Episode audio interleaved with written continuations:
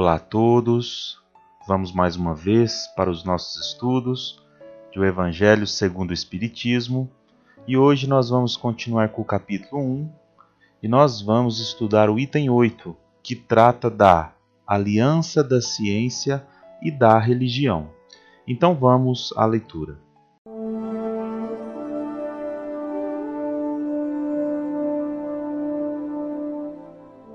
Aliança da ciência e da religião.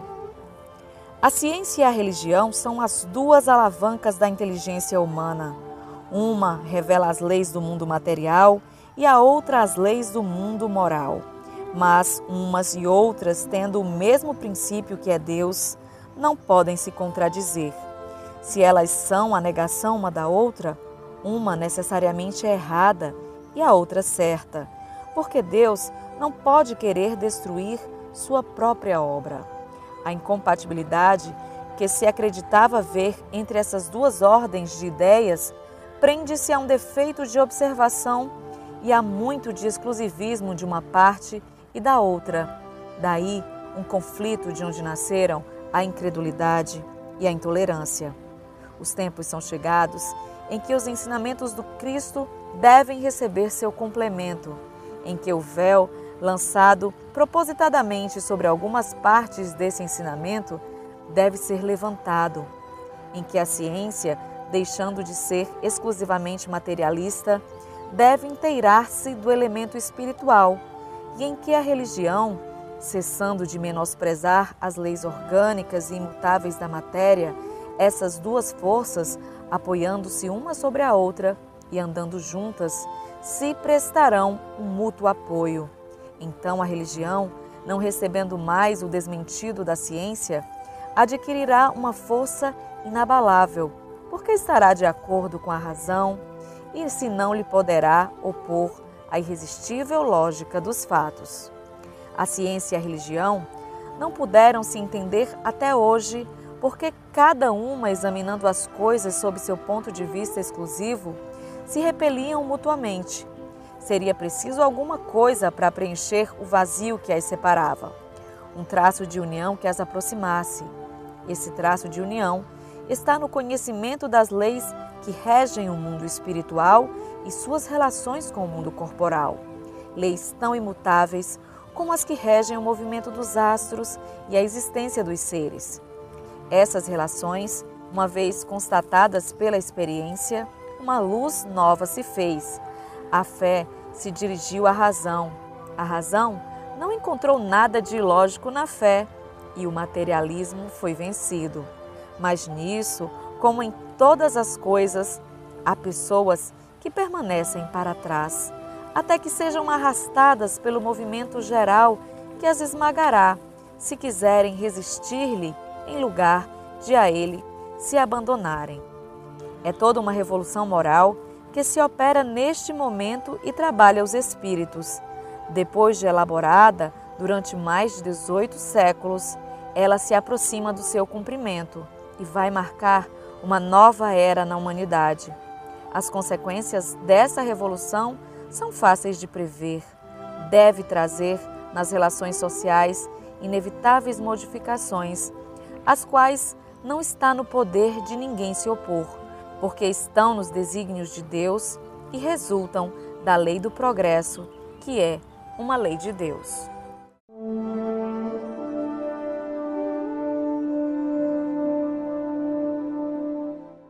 No dia de hoje, ainda estamos no capítulo 1, Não Vim Destruir a Lei. Estamos tratando agora o tema Aliança da Ciência e da Religião. O primeiro parágrafo de Kardec desse texto é muito importante.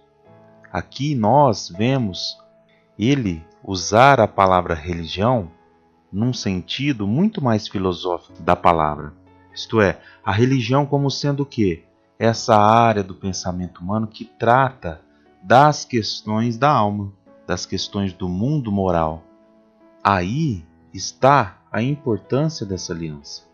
Como ele lembra, tanto a ciência quanto a religião são duas alavancas importantes, porque cabe à ciência o estudo do que?